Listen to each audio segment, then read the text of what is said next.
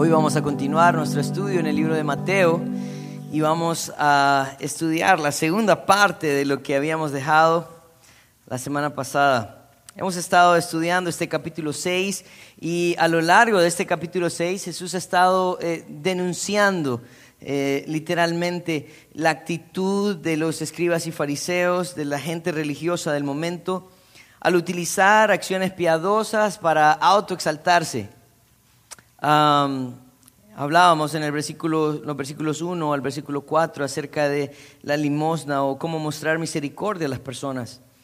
Este grupo religioso lo que hacía entonces es que hacía tocar trompetas y hacía eh, conocer que ellos estaban ahí para ser vistos y alabados por las personas. Lo mismo hacían con la oración y lo mismo con el ayuno. Y, nosotros hemos estado entonces esta semana pasada y esta semana hablando acerca de cómo entonces eh, podemos practicar una piedad genuina. Pues la semana pasada hablábamos que la genuina piedad empieza eh, viendo dónde está ubicado nuestro corazón. Cuando nuestro corazón está en el lugar incorrecto, entonces todo lo que nosotros hacemos se mueve entonces de una manera incorrecta es interesante ver que en lo que en realidad llena tu corazón es lo que mueve tu vida, eso es, eso es. El día de hoy vamos a estudiar la segunda parte que está en el versículo 22 al versículo 24 y vamos a hablar de dos temas importantes. En primer lugar, eh, Jesús empieza a ayudarnos a entender la importancia de nuestra mirada, dónde están nuestros ojos. Ah, y miren, y yo creo que esta parte del versículo 19 al versículo 24 refleja, refleja cómo funciona el hombre o la humanidad. El hombre está lleno de sentimientos, pero también eh, nosotros no podemos vivir conforme a nuestros sentimientos. Hay que hacer uso de la razón, ¿verdad? Nadie vive por sus sentimientos, ¿verdad? No sé si estás enamorado, pero quiero decir algo, nadie vive de sus sentimientos. Siempre hay que hacer uso de la razón para poder sobrellevar las circunstancias, toma decisiones, involucra la razón. Y eso te lleva entonces a actuar de una manera correcta o incorrecta. Vivimos en una sociedad que nos lleva, nos motiva a vivir por nuestras emociones. Y cuando eso sucede, entonces nosotros recibimos el fruto de vivir por nuestras emociones. Jesús está llevándonos a la palabra y haciéndonos eh, una evaluación importante para ver si en realidad nosotros estamos haciendo uso de la razón al evaluar también nuestras acciones. Bueno, esa fue mi introducción. Vamos a estudiar el texto entonces y antes de eso vamos a, vamos a orar. Padre, esta mañana venimos delante de ti, reconociendo, Señor, que nuestra fe no es una fe ciega también reconociendo que el vivir eh, para ti eh, no es algo que nos aleja de la razón.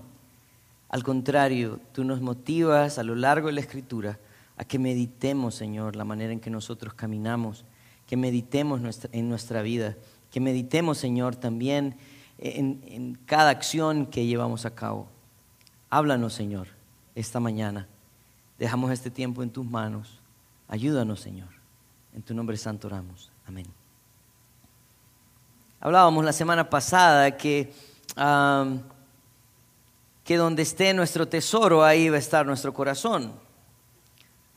Hacíamos una diferencia entre la parte de tesoros y riquezas. Tesoros es todo aquello que mi corazón ama. Por eso Jesús termina diciendo en este versículo 21 que donde esté nuestro tesoro, ahí va a estar nuestro corazón. Porque los tesoros son todas aquellas cosas que nuestro corazón ama. Y las riquezas tienen que ver también con posesiones.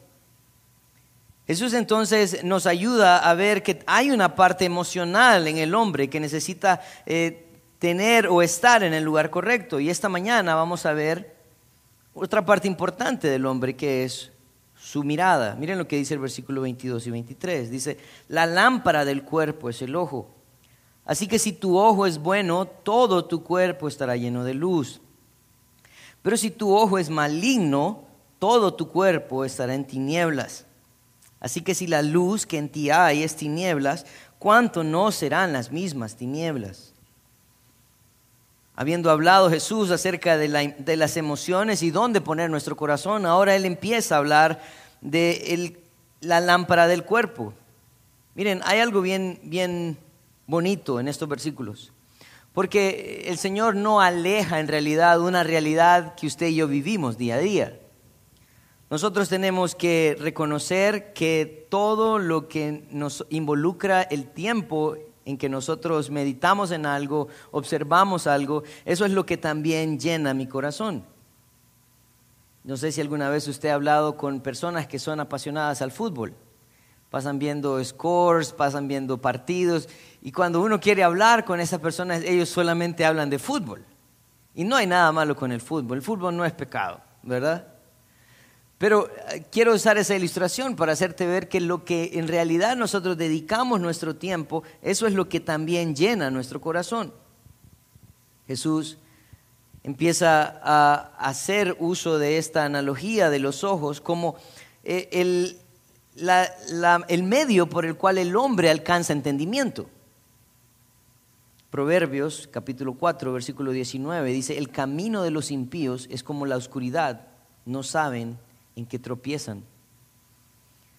Así que pareciera que las personas que no tienen la luz de Cristo, las personas que no tienen la perspectiva correcta de la vida, entonces tropiezan. Quiere decir que nuestra mirada tiene que ver con la perspectiva correcta. Jesús está usando esta, esta ilustración y él está diciendo que la lámpara del cuerpo es el ojo. Yo no sé si ustedes recuerdan un salmo muy, muy bonito, es el Salmo 119, 105. Dice, lámpara es a mis pies tu palabra y lumbrera a mi camino. Nuestros ojos hacen esa labor entonces de iluminar el cuerpo. Hacen esa labor entonces de darle, darle una perspectiva correcta a todo lo que nosotros observamos en la tierra. El hombre es guiado entonces en esta vida por la manera en que ve las cosas.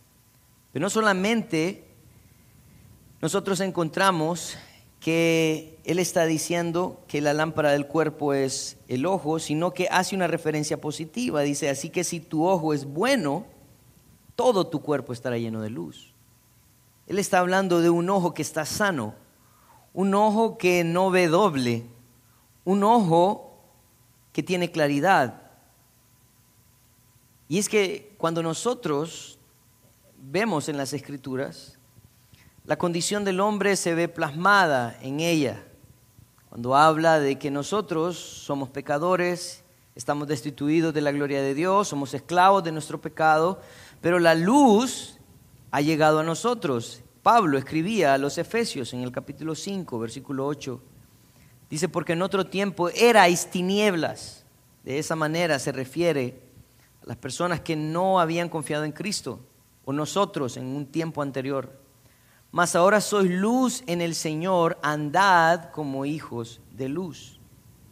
Entonces, lo que nosotros vemos aquí es que la referencia a oscuridad, a luz, tiene mucho que ver con la perspectiva de la vida. El ojo entonces está enfocado en la vida del hombre. En el libro de Deuteronomios, hace un, hace un tiempo leíamos estos versículos cuando presentamos a los bebés. El Señor eh, habla al pueblo de Israel en el capítulo 6 y Él les da instrucciones o las herramientas importantes para que nunca se desvíen. Miren, yo creo que esto es algo que nosotros anhelamos. ¿Verdad? Para nuestros hijos, para nosotros mismos. Señor, sosténnos. Señor, ¿cómo podemos vivir de una manera que te honre y te glorifique toda la vida? Bueno, Deuteronomio 6, versículos 6 al 9, dice, y estas palabras que yo te mando hoy, miren, estarán sobre tu corazón, en el centro de las emociones. Y las repartirás a tus hijos, y hablarás de ellas estando en tu casa, y andando en el camino, y al acostarte, y cuando te levantes, dice el versículo 8, y las atarás como una señal en tu mano, y estarán como frontal entre tus ojos, y las escribirás en los postes de tu casa y en tus puertas. Parece que la manera en que el pueblo de Israel iba a mantener su mirada en el lugar correcto era si su corazón estaba lleno de las palabras del Señor, si ellos repetían las palabras del Señor y si ellos miraban las palabras del Señor. Yo no sé si a ustedes les parece algo común esto, pero hoy en día para que nosotros logremos terminar un tratamiento, tenemos que poner alarmas, apuntar en los espejos, donde sea. No sé cuál es su método, pero esto es lo mismo que el Señor está mandando hacer a los hijos de Dios, para que no olviden dónde debe estar su mirada. ¿Por qué? Porque la mirada alimenta el corazón y el corazón guía al hombre. Como hijos de Dios, entonces, debemos tener nuestra mirada en el lugar correcto. Y el lugar correcto para nosotros también, el escritor de Hebreos en el capítulo 12, versículo 2, nos da el lugar. Dice, puestos los ojos en Jesús, el autor y consumador de la fe, el cual por el gozo puesto delante de, él sufrió la cruz, menospreciando el oprobio y se sentó a la diestra de Dios. El escritor de Hebreos da algunos atributos de Jesús. Él dice, Él es autor y consumador de la fe. Nadie puede vivir la fe mejor que Jesús porque Él es el autor y consumador de ella. Así que nosotros, como hijos de Dios, debemos mantener nuestra mirada en Cristo Jesús. Yo recuerdo que hubo un tiempo donde ah, algunas pulseritas se habían puesto de moda, ¿no? Y eran las iniciales W WJD, What Will Jesus Do? ¿Qué haría Jesús? Y recuerdo que las repartíamos en el grupo de jóvenes y un día andábamos jugando con una cuatrimoto y hicimos una vuelta ahí y le pegamos a un carro. Y me dice uno de los jóvenes que andaba con nosotros, ¿qué hacemos? Y todos voltearon a ver su pulsera y dijeron, ¿qué haría Jesús? Y fuimos a tocar el timbre de la casa y como perritos regañados, ¿verdad? Pero creo que esta es la práctica importante para nosotros. En cada circunstancia de nuestra vida. Si tu ojo está sano, si tu ojo es la lámpara de tu cuerpo, si tu ojo está alimentando tu corazón, ¿qué es lo que debes de estar recordándote una y otra vez? A Cristo a Cristo. ¿Cómo actuarías entonces en cada una de las circunstancias de tu vida como Cristo? ¿Cómo sería entonces la reacción si tienes en tu mente y en tu corazón a Jesucristo? Lo harías como Él. El escritor de Juan habla de Jesús y él dice esto, dice otra vez Jesús les habló diciendo, yo soy la luz del mundo, el que me sigue no andará en tinieblas, sino tendrá la luz de la vida. ¿Saben lo que está diciendo? Lo que Jesús hace en nosotros es que nos ayuda a tener una perspectiva distinta, no mundana ni carnal de este mundo, sino una perspectiva correcta, clara y sana de lo que el Señor nos ha dado. Pero el versículo 23, entonces, nos habla de un aspecto negativo. Dice, pero si tu ojo es maligno, todo tu cuerpo estará en tinieblas. Así que si la luz que hay en ti es tinieblas, ¿cuántas no serán las mismas tinieblas? Vamos a tratar de dividir este versículo para explicar un poco lo que Jesús está tratando de decir. En primer lugar, Él está diciendo que no, no, no todos tienen un ojo bueno. Si fuera un ojo bueno, entonces todos estaríamos llenos del conocimiento de Jesucristo y estaríamos actuando como Jesucristo. Pero Él está diciendo, si tu ojo es malo, entonces todo tu cuerpo está en tinieblas. Hay personas que están luchando por la interpretación de este ojo maligno del cual habla el versículo 23. Porque esta palabra maligno es la misma palabra que describe a Satanás. Entonces dice, si tienes el ojo del diablo, entonces estarás en tinieblas. Otras personas piensan que este era un término coloquial de los hebreos, donde hablaban de un ojo maligno como un ojo avaro o tacaño. Yo creo que cualquiera que sea la interpretación que le quieras dar, siempre son malas noticias. Porque sabes que Satanás era avaro, tacaño, él solo pensaba en sí mismo, él quería incluso quitar a Dios de su lugar, porque él pensaba solo en él. Pero si nosotros pensamos en el contexto, él está hablando acerca de tesoros, él está hablando acerca de riquezas. Entonces nos vamos a pegar un poco a esta parte, ¿no? Donde de pronto Jesús está usando un término conocido por ellos. Y él está diciendo, pero si tu ojo es avaro, si tu ojo solo piensa en ti, hay oscuridad. libro de Proverbios en el capítulo 28, versículo 22, nos expresa esto acerca de la avaricia. Dice, se apresura a ser rico el avaro y no sabe lo que ha de venir, que le ha de venir pobreza. Saben, parece que lo que Jesús está diciendo es si te desenfocas tu mirada de Cristo, entonces lo que va a empezar es a empezar tinieblas. Yo quiero ser bien honesto con ustedes, vivir para el Señor no es fácil. Vivir para Dios no es fácil. ¿Saben? Porque es una renuncia total a lo que yo digo y a lo que yo quiero y empiezo a poner en práctica lo que Él dice y lo que Él quiere. Y muchos diríamos, Daniel, pero eso suena egocéntrico, egoísta de parte de Dios.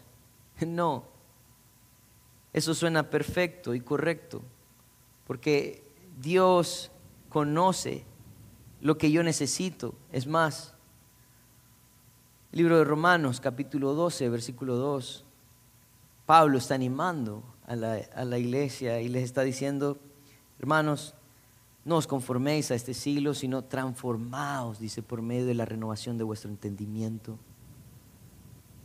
para que comprobéis cuál sea la buena voluntad de Dios, agradable y perfecta. El problema nuestro en nuestra vida es que nosotros no razonamos en la palabra de Dios, sino que nos dejamos ser impulsados por nuestros sentimientos y al final del día nos preguntamos, Señor, ¿qué pasó? ¿Por qué nada me sale bien? ¿Por qué siempre sigo en fracasos? La verdad es que el Señor nos preguntaría a nosotros, Daniel, ¿qué pasó? ¿Por qué no meditaste en la palabra? ¿Por qué no atesoraste la instrucción? ¿Por qué no obedeciste? El ojo entonces que está malo es un ojo que no tiene claridad de esta vida. Al parecer ha sido guiado y ha sido también abrumado por lo que este mundo ofrece. Este mundo nos ofrece una felicidad que es momentánea, pasajera. Esta felicidad, como hablábamos en el versículo 19, eh, se acaba porque está expuesta a la polilla, al orín y a los ladrones. Esto no es algo eterno. Y Jesús está tratando de enfocarnos. Pablo tuvo un problema con alguien que se desenfocó. En segunda de Timoteo capítulo 4, él habla de un hombre llamado Demas. Y miren lo que dice. Segunda de Timoteo 4:10 dice, "Porque Demas me ha desamparado." Y miren, miren lo que dice, amando este mundo. Y se ha ido a Tesalónica. Crescente fue a Galacia y Tito a Dalmacia. Eh, lo que Pablo está diciendo de, Demas en los últimos versículos de, este, de esta carta a Timoteo, donde él está a punto de ser sacrificado, él está diciendo, pobre Demas, se dejó engañar. Parece que Tesalónica en ese momento era la ciudad élite. Y él dijo, no, necesito un futuro mejor. Me voy a Tesalónica y abandonó el llamado que el Señor le había hecho. Sabes, yo creo que nosotros a lo largo de nuestra vida vamos a encontrar personas que van a degustar de la benignidad de Dios, pero no van a perseverar en ella porque nunca fue algo real para ellos. Pero yo te voy a decir algo, para los hijos de Dios, puede ser que te alejes un poco, pero el Señor nunca te va a dejar que te pierdas. Él te va a buscar. Y a veces es mejor regresar a las buenas que a las malas. Entonces, cuando Él está hablando de un ojo malo, es un ojo que se ha desviado. Es alguien que ha apartado su mirada no solamente de Dios, sino también de Jesucristo, de su palabra. Es un hombre que ah, no ha entendido el mensaje. Miren lo que dice Juan capítulo 12, versículo 35. Este es Jesús hablando. Dice, entonces Jesús les dijo, aún por un poco está la luz entre vosotros. Andad entre tanto que tenéis luz para que no os, sorprenda perdón, las tinieblas. Porque el que anda en tinieblas no sabe a dónde va. está diciendo Jesús, aprovechen la luz. Porque el que anda en tinieblas en realidad no conoce el propósito de su vida. No solamente eso, sino que el que anda en tinieblas también sufre de una ceguera, no solamente de su camino, sino de su propia vida.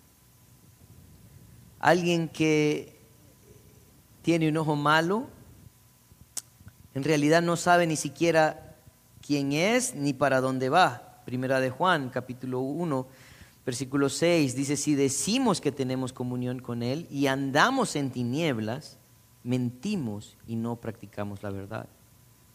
Jesús en el versículo 23, Él hace una referencia importante y Él dice, así que si la luz que en ti hay es tinieblas, ¿cuánto no serán las mismas tinieblas?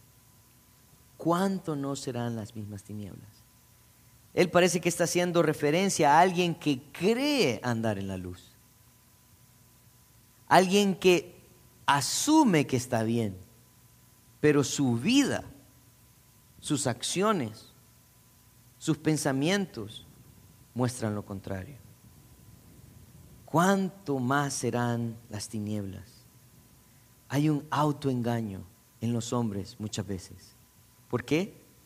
Porque tendemos a ver para los lados. Esta semana en el grupo Casa, ah, uno de los grupos Casa, alguien hacía esa referencia y decía, el problema nuestro con el contentamiento es que miramos mucho para los lados, ¿verdad? Cuando vemos que el otro compró un carro más nuevo, empiezo a ver mi carro, ¿verdad? Cuando veo que la casa es más bonita, que los hijos andan más vestidos, mejor vestidos, o la esposa es más bonita, entonces empiezo a tener un problema con mi corazón.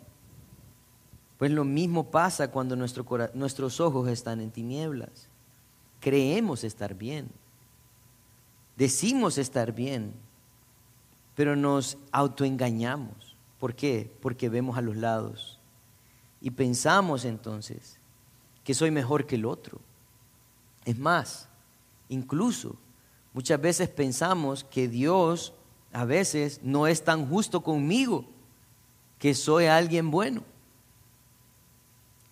Esta semana estaba escuchando una, esta semana pasada escuché a alguien, estaba contando una anécdota, dice que andaba en un lago muy bonito, en un parque, perdón, y en ese parque había un lago muy bonito. Y él caminaba alrededor del lago y él decía, qué bonito sería nadar en este lago. Y de pronto a lo lejos ve un hombre que está nadando, escupiendo agua, y sale corriendo, ¿verdad? Y le dice, hey, ¿no vio el rótulo que dice prohibido nadar? Y el hombre le responde, me estoy ahogando. A veces nosotros creemos que los otros están mejor que nosotros, pero no entendemos a veces la realidad de cada uno. Si nosotros creemos que estamos en la luz, pero nuestra vida en realidad es un fracaso, estamos engañados.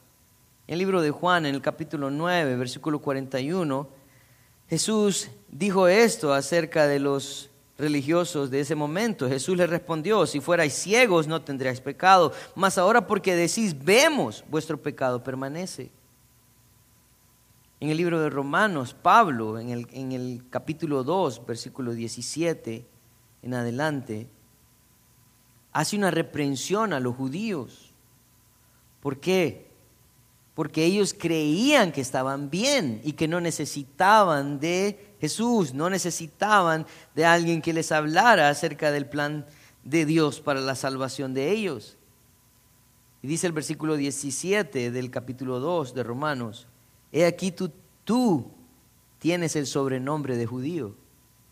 ¿Saben lo que significaba que a un judío le dijeran, yo creo que te apodas judío, pero no eres? Esto era algo terrible. Mira lo que le dice, le da la razón, y te apoyas en la ley, y te glorías en Dios, y conoces su voluntad, e instruido por la ley, apruebas lo mejor, y te glorías en Dios, y conoces su voluntad, y confías en que eres guía de los ciegos, luz de los que están en tinieblas, instructor de los indoctos, maestro de los niños, que tienes la ley en la forma de ciencia y de la verdad. Tú pues que enseñas a otro, ¿no te enseñas a ti mismo?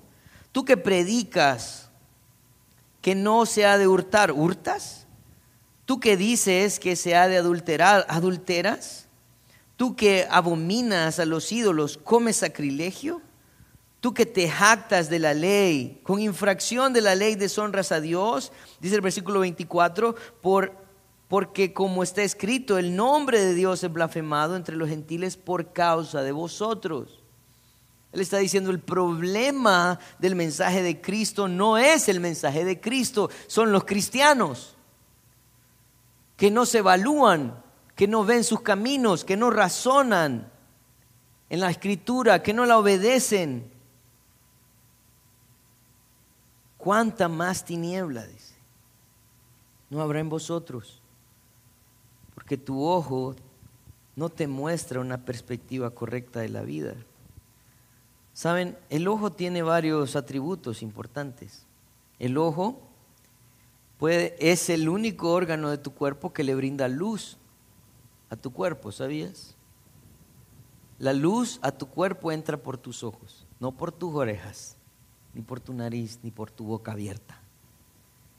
Es por tus ojos. ¿Sabes que tus ojos pueden decirte o darte una perspectiva de distancia, profundidad, velocidad? Tu ojo es importante. Tu ojo te brinda conocimiento para que actúes de la manera correcta.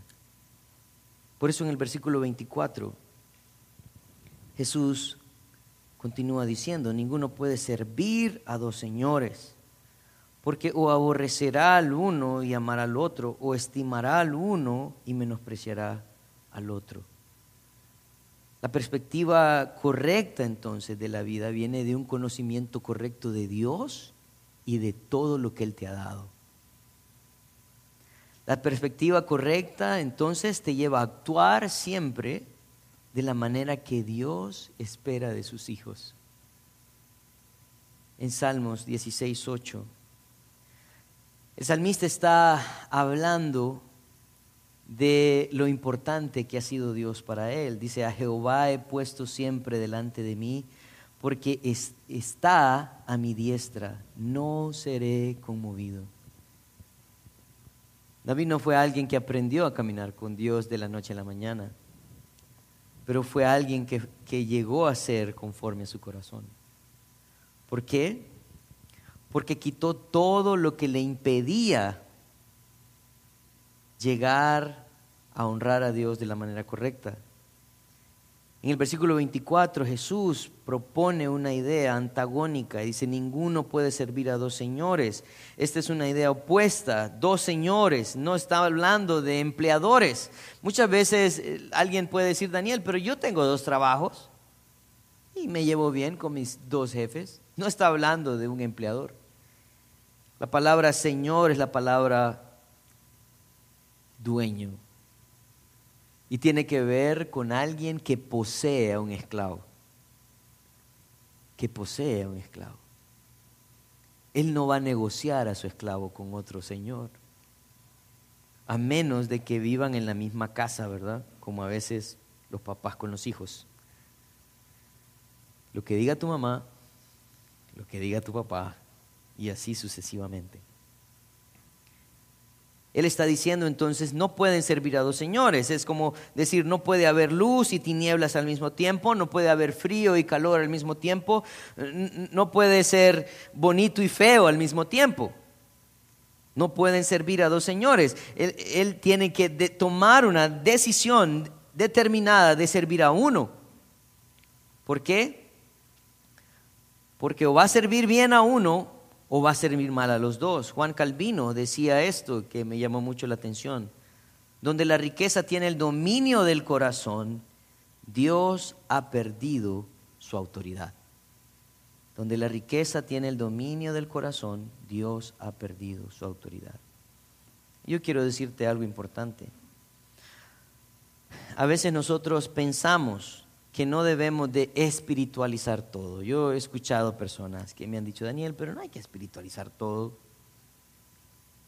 Yo quiero decirte, si nosotros hemos llegado al conocimiento de la palabra de Dios y hemos, hemos rendido a Él como nuestro suficiente Señor y Salvador, entonces Primera de Corintios 10, 31 es para nosotros. Dice, si pues coméis o bebéis o hacéis otra cosa, hacedlo todo para la gloria de Dios. ¿Saben lo que está diciendo?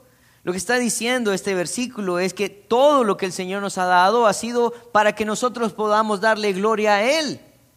Él te ha dado una esposa para que pueda glorificar a Dios. Él te ha dado hijos para que puedas glorificar a Dios. Él te ha dado un trabajo para que pueda glorificar a Dios. Él te ha dado riquezas para que pueda glorificar a Dios. El problema nuestro es que nos atribuimos lo que el Señor nos ha dado y los convertimos en nuestros ídolos. Todo lo que le quite el lugar a Dios se convierte en un ídolo. Y Él está diciendo, no puede servir a Dios y a las riquezas. Me llama mucho la atención esto, porque saben, la palabra riquezas en su original es la palabra mamón, y no mamón de la fruta, sino el Dios mamón, el Dios del dinero. En otras palabras, este versículo podría también decir, porque no se pueden servir a dos señores, porque amará al uno y estimará al otro, o menospreciará al uno o al otro, no puede servir a Dios y al Dios mamón. Eso es lo que está diciendo. ¿Saben? Esto en realidad cambió la perspectiva de ver el, texto. Para mí, personalmente. ¿Por qué? Porque Jesús básicamente lo que está diciendo es, el diablo nos quiere en este mundo para que le demos la gloria a Él. A mi papá le gusta mucho la poesía y a veces me manda mensajes de texto en poesía y a veces le respondo yo en poesía también para que vea que hijo de tigre sale rayado. Estaba meditando en este texto y estaba pensando en una frase importante para mí, para mí. El diablo nos quiere en este mundo sin usar la razón para vivir por emoción y llevarnos a servir al Dios mamón. Básicamente eso es lo que Jesús está diciendo. Si tus emociones no están en el lugar correcto, sometidas de la manera correcta, si dejas de usar la razón, vas a servir a Mamón. Cuando nosotros vemos en la escritura a hijos de Dios que decidieron entonces vivir para servir a Dios, fueron personas que vivieron por fe. Y hay una historia en el Antiguo Testamento, en el libro de Josué, capítulo 14 para algunos de ustedes de pronto es, común, en, nosotros vemos en el Antiguo Testamento que cuando el Señor les prometió eh, la tierra prometida, valga la redundancia de palabras, al pueblo de Israel, Él envió a unos espías, Moisés envió a unos espías. Uno se llamaba Caleb y el otro se llamaba Josué. Josué terminó siendo la persona quien tomó al pueblo de Israel y lo guió en su peregrinación a la tierra prometida. Pero Caleb, Caleb, él recibió otro galardón. Y miren lo que dice Josué 14, versículo 6. Dice, y a los hijos de Judá vinieron a Josué en Gilgal Y Caleb, hijo de Jefoné, Ceneseo, le dijo, tú sabes lo que Jehová dijo a Moisés, varón de Dios, en Cades Barnea, tocante a mí y a ti. Yo era de edad de cuarenta años cuando Moisés, siervo de Jehová, me envió de Cades Barnea a reconocer la tierra. Y yo le traje noticias, como lo sentía en mi corazón. Y mis hermanos, los que habían subido conmigo, hicieron desfallecer el corazón del pueblo. Pero yo cumplí siguiendo a Jehová mi Dios. Lo que sucedió con ellos es que cuando ellos llegaron a espiar la tierra prometida, encontraron que esas personas eran de una altura no normal. Pero también todo lo que había en ese lugar era hermoso las uvas, las frutas, todo era algo, esta era una tierra que ellos definieron como una tierra que fluye leche y miel. Pero a los hombres que fueron con, con Caleb y Josué, ellos regresan al campamento de Moisés y les dicen, no podemos ir ahí. ¿Por qué? Porque hay gigantes. Y nos vemos como grillos a la par de ellos. Nos van a aplastar, nos van a deshacer. Pero Caleb dice, no, hay una promesa y la promesa es que Dios nos va a dar la tierra por heredad. Y no importa cómo se vea, los hombres, no importa cómo se vean las amenazas, no importa cómo se ve esta vida, la promesa del Señor es fiel. ¿Y qué sucede? Miren lo que dice el versículo 9. Dice, entonces Moisés juró diciendo, ciertamente la tierra que oyó tu pie será para ti y para tus hijos en herencia perpetua, por cuanto cumpliste siguiendo a Jehová mi Dios. Ahora bien, Jehová me ha hecho vivir como él, él dijo, estos 45 años, desde el tiempo que Jehová habló estas palabras a Moisés, cuando Israel andaba por el desierto. Y ahora he aquí, hoy soy de edad de 85 años, y todavía estoy tan fuerte como el día que Moisés me envió. ¿Cuál era mi fuerza entonces? Tal es ahora mi fuerza para la guerra y para salir y para entrar.